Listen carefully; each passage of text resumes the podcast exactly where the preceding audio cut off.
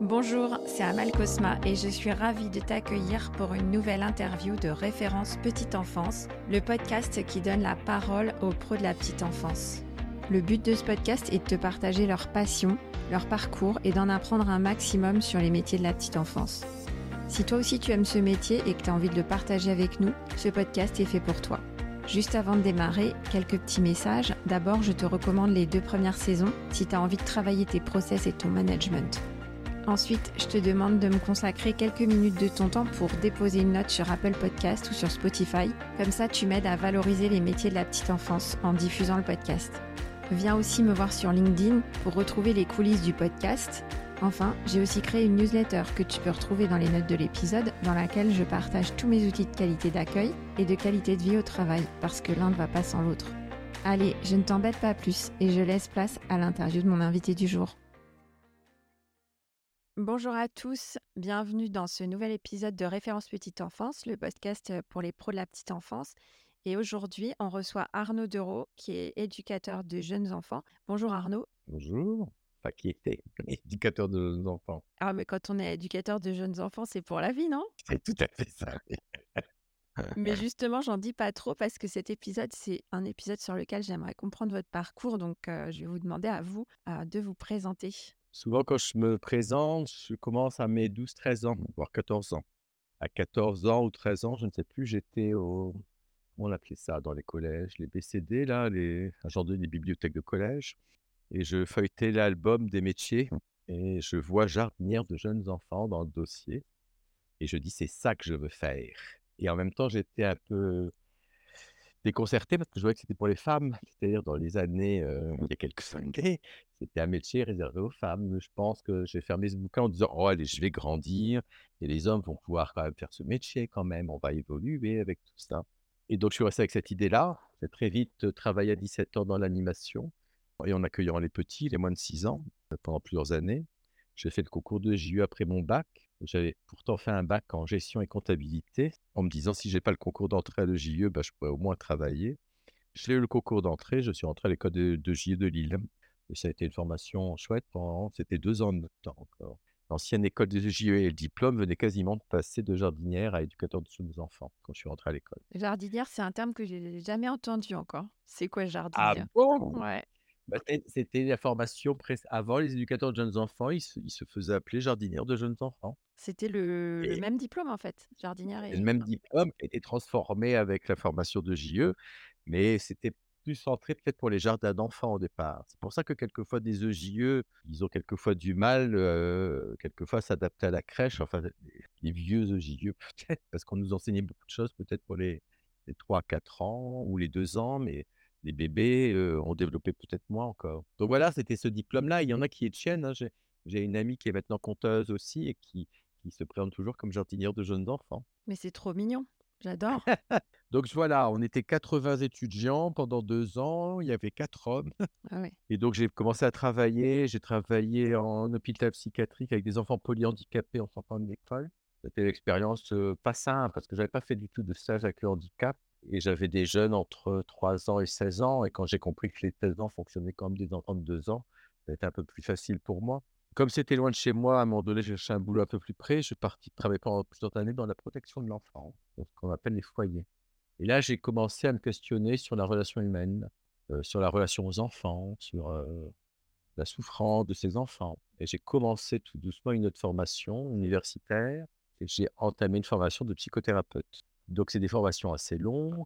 Je suis parti après la protection de l'enfance pour travailler en club de prévention, c'est-à-dire dans la rue. Je voulais aller voir ce qui se passait avant le placement, d'aller voir ces familles en souffrance sociale, affective. J'ai travaillé quelques années. Ça a été une expérience aussi où j'ai beaucoup appris, même si elle était difficile, parce que je ne touchais plus qu'un public de jeunes enfants, je touchais aussi un public de familles et d'ados. Donc, c'était autre chose pour moi. Et j'ai continué ma formation. Donc, j'ai fini ma formation de psychothérapeute en analyse transactionnelle et j'ai entamé une formation de psychanalyste aussi. Jungien, parce que j'étais tombé dans la psychanalyse à mes 20 ans, puisque j'ai entamé une thérapie personnelle à- mes 20 ans. Ouais, donc vous êtes passé très vite de jardinière de jeunes enfants à psychanalyste jungien finalement. Non, pas vraiment, parce que c'est des processus longs. La, psych- euh, la formation de psychanalyse, c'est quasiment 5 ans. euh, psychothérapeute athée, c'est au, au moins 5 ans aussi. Donc, ça m'a pris du temps. À un moment donné, j'étais en décalage, c'est-à-dire que le, me rappelle en club de prévention, le, ah, le psychosociologue avec qui je travaillais, on travaillait, il me disait souvent «Arnaud, là, tu es éducateur, hein, tu pas psy». Il me faisait comprendre que j'étais assis entre deux chaises quelquefois dans mon travail et que le métier d'éducateur, c'est pas le même métier que psychothérapeute.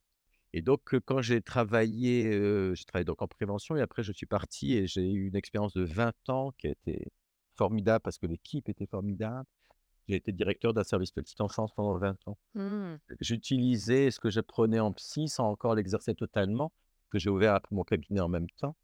Mais pendant 20 ans, j'ai moi, j'ai eu une équipe géniale, j'ai eu une animatrice géniale de relais maternelle, heu, j'ai créé un café des parents, j'ai créé une bougeothèque qui était unique en France et on fait des petits un peu partout en France maintenant, mais qui était un lieu très spécifique. C'est quoi une bougeothèque? On a créé une bougeothèque, ça vous pourriez interviewer Véronique peut-être. C'est un lieu de motricité libre pour les jeunes enfants accompagnés de leurs parents. Et donc, c'est des séances d'une heure où Véronique, euh, dans une démarche très piclérienne, accompagne les parents autour de la motricité du tout petit. Donc, c'est un lieu de parentalité, mais basé autour du mouvement. Donc, on a aménagé un superbe lieu de 150 mètres carrés où Véronique, euh, c'est la fée de ce lieu, accompagne les parents euh, dans le regard porté sur l'enfant en mouvement. C'est un lieu vraiment magique. Vous pouvez voir un reportage qui a été fait par la FINC il y a quelques années. Euh, je mettrai le lien de ce reportage dans les notes de l'épisode. Oui, vous pouvez voir sur Internet. C'est vraiment un lieu magique pour moi, vraiment. Même nous, en tant qu'adultes, quand on rentre dans ce lieu, on, on, se sent apaisé tout de suite.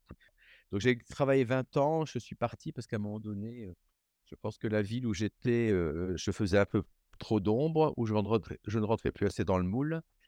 Et j'ai dit, bon, allez, c'est le moment, il faut que vraiment je m'installe. Et donc, mon cabinet qui fonctionnait déjà, j'ai dit, OK, je fais, je fais, je fais que ça. Donc, euh, j'ai vraiment fait mon métier de psychothérapeute après, tout en continuant et, et, en, défendant ardemment un accueil de qualité et de, et de former des professionnels petite enfance. Comme vous dites, on reste JE dans l'âme. Et donc, euh, je continue des formations, beaucoup en France, même à l'étranger. Et j'ai écrit plusieurs ouvrages. Je crois que j'en ai écrit huit. Il y en a un qui sort en décembre qui va s'appeler le, courrier des doudous et un en juin l'année prochaine, normalement, qui va s'appeler Prendre soin de soi quand on est professionnel petite enfance. Ok, ce sera dans les notes de l'épisode. Vous dites que vous sortiez un peu trop du cadre et que vous étiez, euh, vous étiez pas trop dans le moule. Et ça, je sais que vous êtes connu pour être un peu la, pardonnez-moi du terme, mais la grande gueule de la petite enfance. voilà, c'est ça. Oui, oui, bah, vous savez, dans une, dans un dans une de mes bios, c'est Daniel Rapoport qui disait ça. Elle disait Arnaud, c'est un professionnel. Comment elle a dit? Un professionnel passage, en deux mots, pour aider les passages de vie des adultes et des enfants. Enfin, elle avait une phrase très sympathique comme ça. Oui, bah, je dis, et les gens, je pense qu'ils sont contents parce qu'ils disent, ben oui, c'est ce qu'on vit. Pendant 20 ans responsable d'un service, j'ai quand même connu les crèches et leur fonctionnement. Et j'ai moi-même travaillé en crèche. Donc, je sais ce que vivent les, structures d'enfance et que c'est un métier passionnant, mais épuisant parce que les conditions sont quelquefois très compliquées. Moi, je vois des crèches, enfin, j'ai encore vu un jardin d'enfants lundi, c'est pas possible que les PMI donnent des agréments pour des espaces comme ça pour 13 gamins. Mais on dit, mais ils vont pas bien. Enfin, comment on peut imaginer 13 enfants dans cet espace-là? Des enfants qui ont entre 2 et 3 ans et on appelle ça un jardin d'enfants. Ben non, c'est un lieu où on range des enfants. Ouais, c'est terrible de vous entendre dire ça. Ah ben non, mais même des micro-crèches, enfin, pédagogiquement, je trouve les micro-crèches très intéressants, mais il y a des micro-crèches, c'est petit. moi, j'ai travaillé beaucoup avec des micro-crèches. Les questions dans les micro-crèches, c'est vous qui êtes gestionnaire, c'est comment je fais avec des enfants de entre, entre 3 mois et 3 ans dans le même espace. Ce mélange d'âge est complexe et surtout quand les espaces sont tout petits. Et donc, on se prend quelquefois beaucoup la tête avec l'aménagement de l'espace pour que tout se passe bien. Ouais, je, partage ce, ce questionnement. Enfin, moi, je l'ai, je l'ai beaucoup poncé, je l'ai beaucoup travaillé, cette, cette question-là, bah avec une directrice pédagogique qui avait beaucoup d'expérience, qui s'appelle Marion Vigourou, et avec une psychologue très, très expérimentée dans les crèches, donc Marie-Rose Cavelli. Et on a beaucoup travaillé sur la séparation des âges. Les âges mélangés, ça peut être intéressant, mais je dis toujours au groupe, Là, je vais travailler dans une crèche qui vient de faire totalement un changement, c'est-à-dire de, de, gros parages, ils viennent de passer en fratrie, comme on dit. Donc, ils vont certainement m'inviter pour que je vois un peu ce qui se passe. Mais il faut beaucoup d'espace. Je trouve que quand on a des quatre bébés, quatre moyens, ça être grand, ouh là là, ça peut être compliqué. Et il y a des choses qui sont difficiles. Ouais, il y a l'espace et puis il y a les moyens pédagogiques aussi. Et c'est vrai qu'en micro-crèche, on n'est pas forcément outillé. Et puis on est pressé aussi par le temps. Donc le mélange des âges, en fait, ça complexifie l'accueil. Et de ce fait, moi, j'ai préféré simplifier l'accueil en, séparant un minimum, en faisant toujours 2 groupes. En fait, j'avais un groupe de non-marcheurs et un groupe de marcheurs et ça simplifie. Ah oui. C'est même dommage, c'est pour ça quelquefois j'ai de la colère sur la PMI. Vous disiez tout à l'heure: «Oui, j'ai pas ma langue dans ma poche». Pense à une microcrèche où il y a 2 le gestionnaire a 2 microcrèches côte à côte, donc il y a un couloir qui sépare 2 microcrèches. C'est quand même dommage qu'on ne permette pas à la gestionnaire de dire: «Bah, là, on va mettre les bébés et de l'autre côté, on va mettre plutôt les grands». Ah oui, complètement. Les espaces étaient pas grands, au lieu de se prendre la tête sur quel aménagement pour les 3 mois, na na na na mais bon sang de bonsoir, permettez à ce gestionnaire mais non, l'agrément ne le permet pas, que là, il y a des moins de, je sais pas, des des 10 mois et de l'autre côté, on va mettre les les grands et les moyens et vivre ça pour en tant qu'accueillant, ça serait quand même plus simple. Voilà, si vous lisez mon dernier livre, la PMI en prend plein son dos, hein. Oh! Ah Alors moi, j'ai ah eu des le bonnes PMI, hein, j'ai eu des ah super non, non, mais PMI. en là, je suis en entretien avec vous, donc j'exagère, mais il y a des PMI Mais formidables. moi, j'adore. Quand vous parlez comme ça, vous me faites rire. Mais c'est vrai que, voilà, il y a des comme vous dites, il y a des PMI formidables et moi, j'ai eu de très bons rapports. Eh oui, le P pour certaines PMI, c'est plus protection, hein, c'est persécution, hein. Ah non, mais attendez, moi, il y a une stru il y a une structure dans, heu, qui est qui est chouette. Ils ne peuvent pas aller dans le jardin parce qu'il y a pas de cloison, comment, qui cache les maisons de l'autre côté, au cas où il y aurait des pédophiles. Non, mais il faut arrêter le le tout sécuritaire, là. Donc les gamins, bah, bêtement, les professionnels obéissent parce qu'on obéit beaucoup dans la petite enfance et on les met pas dans le jardin parce que la mai la mairie n'a toujours pas mis de claustras ou je sais pas quoi, mais les parents les voient dehors et quand ils sortent dehors, il y a aussi les voisins qui sont là. Il faut arrêter et il faut pas prendre les accueillants pour des bébêtes. Ouais. Il y a une PMI qui a il y a une microcrèche, vous pouvez pas utiliser les bulles de savon parce qu'il y a marqué: «Interdit pour les moins de 4 ans». Comme si que les accueillants vont donner le tube en disant: «Vas-y, tu peux boire». Non, mais il faut mais il y a il y a un truc dingue, hein, en France, le tout sécuritaire. Je sais pas, vous qui avez des microcrèches, moi ça me fait rire et ça vous fera peut-être pas rire, mais quand je vois des microcrèches sur la ville dans les villes où ils ont mis, heu, alors le projet c'est ouverture pour le monde et quand vous passez devant la crèche, sur les vitres, il y a du panneau où les enfants ne voient même pas dehors. Bah oui, caché peut-être à bout, mais peut-être en bas, laisser une place pour que les gamins puissent regarder allongés. Mais non, on les interdit de regarder le monde et après on dit ouverture sur le monde. Ouais, ouais, ouais, je suis d'accord avec vous. Un non-sens total. C'est un peu dingue, hein, c'est un peu dingue. Ouais, je pense qu'il y a de la peur derrière, tout ça, Oui, oui. Ah bah ouais, selon ça, les expériences de chacun, ce qu'il a pu vivre, heu France a bien été nourrie, vous savez. Moi j'en moi j'en veux rien que d'avoir accepté d'avoir accepté que les crèches s'ouvrent en en en demandant aux accueillants de mettre des masques. Là, je suis outré. Parce que moi, les enfants, maintenant, je les vois dans le cabinet qui vont pas bien. Je suis désolé, ils avaient à dire non parce que je trouve qu'en tant qu'accueillant, on a donné un masque et mettre un masque face à des tout petits, ça a été d'une violence. vous auriez tout fermé. Ah ouais. Pas de demi-mesure. Ah non, vous avez des crèches qui les ont pas mis, vous savez, heu, moi je connais des gestionnaires qui ont dit: «Non, non, pas de masque, on explique ça aux parents, mais il n'est pas question qu'on mette des masques, heu, en présence des enfants». Quand on défend ardemment des choses sur le tout petit, son bien-être, son ceci, son cela, à un moment donné, on s'interroge sur tout ça. Mais quel sens ça a? Enfin, c'était une belle expérience à la 1000 grammes, hein, qu'on a vécue en France. Alors aujourd'hui, vous intervenez toujours en crèche? Comment ça se passe maintenant que vous êtes plus directeur de la petite enfance? Donc maintenant, j'écris des bouquins, je des consultations et je suis appelé, par des institutions associatives ou municipales pour animer soit des journées pédagogiques, des conférences, un peu partout. Je sais que vous êtes aussi chroniqueur, chez les pros de la petite enfance, chez Catherine Voilà, c'est ça. et vous êtes connu par, les pros de la petite enfance pour ces chroniques qui sont, parfois un peu décapantes, C'est mais, assez utiles pour, amener une réflexion. Comme je dis, j'écris quand j'ai des choses à dire, donc quelquefois j'écris pas pendant plusieurs mois et quand je vois quelque chose ou que j'entends quelque chose, je dis: «Oh là, ça serait une belle chronique ça» Ouais, ne pas parler pour ne rien dire, quoi. Vous écrivez quand ça percute, sinon rien. et je fais peut-être pas de grande prose, mais j'écris, voilà et tout est vrai. C'est-à-dire que ces chroniques ont été reprises dans un bouquin après et je dis: «Je n'ai rien inventé, hein, tout ce que vous j'écris là, je l'ai entendu et vu dans les structures» et donc c'est quelquefois on on en pleurerait de rire ou on en pleurerait de De chagrin. ouh là là là là, ah oui. Chagrin pour la petite enfance, bah, c'est vrai que c'est la crise en ce moment. Il y a plein d'espoir, quand même chez les pros de la petite enfance qui ont envie que les choses bougent. Est-ce que, vous avez, un regard sur l'évolution, de l'accueil du jeune enfant? Parce que vous dites, «Ça fait quelques années que je suis dans le secteur». Pour vous, c'est quoi le comment ça a évolué? Bah, je je suis pas suis très positif, hein. Je suis pas très positif. Qu'est-ce qui a changé d'après vous? C'est la formation des professionnels? C'est les règles? Je trouve que les niveaux de, de base a baissé. Ça, ça tient à quoi pour vous? J'en ai délicat d'aborder ce sujet parce que je tiens vraiment à dire, si les gens m'écoutent, bien sûr qu'il y a de très bons CAP petite enfance, bien sûr qu'il y a de très bons EJE, mais il y a aussi des CAP petite enfance qui ne tiennent pas la route et il y a aussi des EJE qui ne tiennent pas la route. Quand même, les années de formation d'un EJE qui est 3 ans ou d'une infirmière ou puricultrice qui est 3-4 ans, il y a une pensée qui se crée. Et les CAP petite enfance, c'est quoi? 9 mois quand c'est par correspondance ou 2 ans? Et quelquefois, je me dis, mais bon sang. Vous savez, la dernière fois, j'étais dans une crèche, c'était des jeunes CAP petit enfant. D'un seul coup, je, bah, comme dirait Bolby, et d'un seul coup, je vois des, des, grands yeux qui me disent, mais c'est quoi ce mot? Je ne connais pas.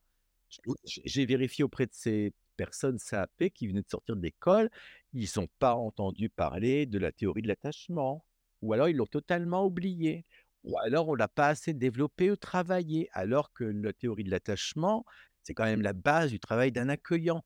Donc, si on ne cerne pas ce, lien d'attachement, c'est compliqué. Ça fait peur, je pense, dans les crèches, l'attachement. Oui, ça fait peur, mais ça se travaille. On occulte, on met ça sous le tapis. Ouais, mais moi, vous savez, en conférence, je donne une conférence bientôt, je, parle même d'amour. Alors, je sais que ça fait toujours réagir les psy qui sont dans la salle, mais je dis, ben, il faut aimer, il faut aimer les enfants. Vous tombez en amour de ces enfants, donc ça fait toujours réagir.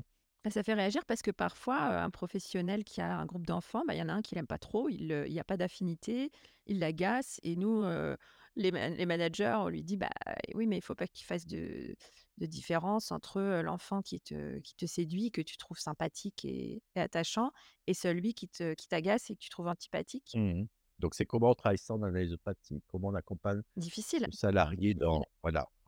Après, c'est que je pense que quelquefois, au vu des conditions d'accueil de l'organisation, on peut créer des sympathies ou des antipathies avec les enfants. Donc, quelquefois, on peut tellement transformer la relation à l'enfant quand on réfléchit à l'aménagement. On va stimuler quelquefois des comportements peut-être non adéquats de certains gamins parce que l'aménagement n'est pas assez pensé. C'est clair. Et donc, on est plus agacé par un, alors qu'on sera peut-être moins agacé par lui si on avait pensé à un autre aménagement. C'est clair. Et quand on vous écoute là, on se rend compte, peut-être pour les auditeurs, de tout ce que ça implique et, à quel point l'élaboration de l'accueil est, complexe et demande un travail profond. Oui, oui. Et, je dis souvent, et je le redirai dans, le prochain livre qui sort en juin, j'espère, dans, dans, le prendre soin de soi, il faut aussi retrouver le plaisir à lire et à apprendre. Parce que je dis souvent, vous allez nourrir ces enfants Quelquefois, c'est même des petits vampires parce qu'ils prennent beaucoup de vos énergies. Si vous, vous ne nourrissez pas, entre autres, de quelque chose qui est intellectuel, vous allez vous faner. Et dans les métiers, que, que dans ces métiers-là, on peut passer par des creux et des bosses, comme je dis. Hein. Donc, il vaut mieux entretenir. Et je dis que c'est important de s'entretenir sa pensée. Et je parle de moi, jeune JE, j'ai appris la théorie de l'attachement à l'école. Mais on avait tellement de choses à apprendre, je pense que, bon, j'ai trouvé ça intéressant je pense qu'en sortant de l'école, je ne savais même pas parler des quatre types d'attachement. Et avec le temps, comme j'aime lire et que je lis beaucoup, et ma formation de psy, et ceci, cela, je sais vraiment, et j'ai vraiment le concept d'attachement en moi, je sais ce que c'est. Ça a du sens, mais ça met du temps. Et je dis souvent, quand j'avais 20 ans, bien sûr que j'ai fait ce métier parce que j'aimais les enfants, et on a le droit de le dire. Maintenant, à l'âge que j'ai, j'aime mieux les enfants. Mon amour pour eux est beaucoup plus conscientisé, beaucoup c'est un plus bel amour qu'à 20 ans, je trouve, parce que je sais plus de choses sur eux et sur leur fonctionnement. Vous comprenez l'idée? Je comprends l'idée, j'adore lire aussi. je crois que quand vous dites ça, ça me, ça me parle profondément. Je me dis que moi aussi, j'aime mieux les enfants aujourd'hui d'une meilleure façon qu'il y a 15 ans. Et je dois dire que quand j'entre dans, dans une salle de pause de mes pros et que je vois qu'elles ont des livres, à chaque fois, ça me fait, ça me fait plaisir. J'ai les yeux qui brillent. Je me dis, waouh, elles lisent pendant la pause. Ça, c'est c'est vraiment cool, quoi. Après, c'est ce que je dirais dans ce livre aussi, c'est pas parce qu'on lit qu'on intègre. Parce que si le canal émotionnel est, bouché, comme je dis, on peut lire des choses, ça reste que intellectuel, mais il n'y a rien qui s'aligne dans, votre fonctionnement. Et on a beau lire et ne pas intégrer pour transformer sa pratique. Parce que vous avez un adulte qui est en souffrance. Et tant que cette personne ne travaille pas sur sa souffrance interne, les connaissances qu'elle va faire seront minimes ça peut avoir un impact, hein, mais quelquefois, non, parce que la souffrance est tellement, on lit ça comme un bon roman, mais concrètement, vous comprenez l'idée? Je comprends, mais déjà, je me dis lire tout court, même si c'est lire une BD, un manga euh, ou euh, voilà un, roman de gare, et ben déjà, c'est euh, se faire du bien, c'est déconnecter, c'est agréable, ça fait du bien, ça ouvre l'esprit. C'est un métier compliqué parce que dans les horaires de ces, de, de ces accueillants, dans leur planning, il faudrait des heures de lecture. Il faudrait tellement de choses dans les plannings, Arnaud. En tout cas, je viens de lire le livre de Monique Ah, Busquet sur la crèche et j'ai trouvé ça assez rigolo. ouais, ouais, c'est assez rigolo, j'ai bien aimé, ouais, ouais, ouais, tout à fait. Mais il faudrait leur donner du temps. Vous avez dans certaines institutions, moi je travaille avec les structures à, à Genève, les éducateurs de jeunes enfants, dans leur temps de travail, elles ont cinq heures pour écrire, pour rédiger des projets, lire, euh, in- informer le personnel. Mais elles ont déjà cinq heures par semaine qui est totalement libérée du groupe. Mais je trouve qu'on devrait, dans... et c'est organisé, je pense, dans certaines crèches, hein, libérer quelquefois les auxiliaires, les animateurs d'enfants, les messieurs, les autres personnels. En microcrèche, on est quand même pressé par le temps et euh, moi, j'ai un peu abandonné les... Comment dire? Moi, j'ai rationalisé en fait. Je me suis dit comment je peux faire avec ce que Oui, j'ai. sais, ouais, Euh, ouais. j'ai tel temps, j'ai tant de pros. euh, j'essaye pas de faire quelque chose qui me semble pas réaliste en fait. Et du coup, ce que je dis par exemple dans la deuxième saison du podcast sur, il y a deux épisodes sur les réunions, c'est qu'il vaut mieux faire une réunion de 15 minutes toutes les semaines que pas de réunion du tout parce que bah, on s'est dit qu'on allait faire des grandes réunions d'une heure, etc. Donc j'essaie, voilà, moi je suis pragmatique, j'essaye de rationaliser et de faire au mieux avec les moyens dont je dispose, sans trop me dire oh là là, mais ça va pas. Alors je comprends votre pessimisme, enfin votre regard. Non, parce que je suis quand même optimiste, mais bon, c'est un vrai projet de société. C'est-à-dire qu'à un moment donné, dans les arrêtés qui nous pompent, là, ils ont mis de l'analyse de pratique 6 heures. Ah, on va les remercier parce qu'ils ont donné 6 heures. C'est rien, 6 heures sur une année. Mais c'est comment nous, on défend que les gens dans les crèches devraient vraiment, sur leurs 35 heures, avoir du temps libéré. Donc, ça impliquerait peut-être d'embaucher d'autres gens, des choses comme ça. C'est ça, défendre la qualité d'accueil. Mais c'est un vrai débat politique. Vous, sur le terrain, vous faites et vous analysez comment faire au mieux. Mais à un moment donné, il faut ouvrir le débat politique en disant Merde, les enseignants, ils ont leur journée, ils ont quoi leur mercredi pédagogique, une fois par mois à peu près. Dans les structures, vous n'avez pas ça. Les structures crèches pourraient être dire tiens, on ferme le vendredi après-midi une fois par mois et on a toute l'équipe. Vous savez, je me rappelle d'une directrice de crèche qui était, alors je ne citerai pas où, mais une crèche qui ouvert très très tôt le matin jusque très très tard le soir, parce que les, parents, dans cette grande institution, ils font des grands grands horaires. Et heureusement que la crèche existe, parce qu'avant, vous avez des bébés qui restaient tout seuls quelquefois une heure chez eux, entre le travail de papa et le travail de maman, c'est un peu compliqué. Mais elle dit, je sais même pas faire de réunion parce que le soir, sinon, ils n'ont pas leurs 12 heures de coupure. Vous savez, entre leur temps de travail, quoi, il y a une règle euh, au niveau législatif que entre les deux postes, il faut avoir autant d'heures. Mais elle dit, si je fais des réunions le soir, j'ai personne le lendemain matin pour bosser parce que, ben voilà, dans des projets comme ça qui existent, heureusement qu'ils existent, on devrait dire, OK, mais alors une fois par mois, on n'est pas ouvert parce que j'ai besoin de réunir mon équipe pour réfléchir. Sinon, on part dans quelque chose qui est automatisé, robotisé, et c'est là qu'on part dans de la violence institutionnelle. hein. Ouais, je me suis souvent dit ça, qu'on devrait pouvoir fermer les crèches plus souvent et avoir, euh, entre guillemets, le- le- l'accord des parents, enfin, qui- que tout le monde, que ce soit, comme vous dites, un projet de société et que qu'on soit tous, nous, les adultes, ouais, euh, conscients de, mais de oui. l'intérêt de ces moments-là. J'ai eu une demande de crèche pour de l'analyse de pratique et je dis, bah, c'est quand? Il dit le mercredi matin. Ah bon? Il dit, oui, oui, une fois, euh, bah, une fois par trimestre, on ferme de, de 8h à 10h et la crèche n'ouvre qu'à 10h pour la, puisque c'est notre temps d'analyse pratique. On peut le faire, il faut juste le décider. On peut le faire. Oui, mais après, vous avez moins d'argent de la CAF, c'est pareil, non? Alors, pas en micro-crèche. En micro-crèche, c'est vraiment, euh, c'est un petit peu différent. Je pense que la micro-crèche, elle peut ouvrir des champs comme ça. Vous voyez, je trouve que c'est bien parce que quand on demande à des équipes, allez, analyse de pratique à 19h jusqu'à 21. Bon, faut y aller, hein. Et les parents qui vont en micro-crèche, peut-être peuvent entendre qu'on ferme pour euh, ce genre de choses parce qu'ils, souvent, ils ont vraiment cette recherche de qualité d'accueil. Après, c'est comment on leur présente les choses aussi. Bah, vous savez, il y a une grande différence, je dis, quand on voit des panneaux sur les affiches en disant demain, l'équipe est en formation. Et un autre panneau dans une autre crèche y avait écrit Youpi, demain, demain, on est en formation. Bon, voilà, vous avez des parents qui disent Bon, on va rien dire, youpi, youpi. Et c'est vrai que c'est youpi. À votre avis, Arnaud, pourquoi nous, les pros de la petite enfance, on s'attache à ce métier? Pourquoi vous, à 12 ans, vous vous êtes dit, j'ai envie de faire ce métier-là quand vous avez ouvert ce livre? Ah, je pense que c'est des histoires personnelles pour tout le monde. Mais je pense qu'il y a inconsciemment une envie de changer ce monde, je pense, ou peut-être de réparer quelque chose. Moi, c'est sûr. c'est pas pour les autres. Mais comme je dis, c'est pas grave de réparer. Que quelquefois, les éducateurs, surtout, ils entendent Oui, alors, vous allez réparer quoi? Bah, C'est pas grave de réparer, parce qu'on répare, même en tant que parent, que nos enfants réparent. L'idée, par contre, c'est de repérer ce qu'on répare. Parce que si on ne sait pas ce qu'on répare, c'est là qu'on peut faire porter aux enfants qu'on accueille des choses qu'ils n'ont pas apportées. Et donc, quand vous faites un travail sur vous d'introspection et que vous savez un peu le pourquoi, comment des choses, vous allez peut-être être encore dans un accueil plus bienveillant, plus bien traitant vis-à-vis de tes enfants. Une des questions que je pose maintenant quand je vois comment le monde tourne, peut-être quelquefois en stage et aux gens qui travaillent en crèche, mais je leur dis qu'est-ce que vous voulez que ces enfants deviennent? Et je trouve qu'on ne se la pose peut-être pas assez dans les réunions de crèche. Qu'est-ce qu'on veut que ces enfants deviennent? Et donc, ça veut dire qu'il faut développer quoi comme posture? Ouais, c'est qu'est-ce qu'on leur apporte en fait? Oui, c'est ça. Sauf que quelquefois, entre notre projet, ce qu'on veut leur apporter, souvent on va entendre des mots bah, qu'ils soient autonomes, qu'ils soient bien dans leur basket, on va entendre des choses. Oui, bah alors concrètement, comment on doit se comporter par rapport à ça? Donc ça permet, c'est une, autre porte d'entrée pour réfléchir sur le projet éducatif et pédagogique. Ouais.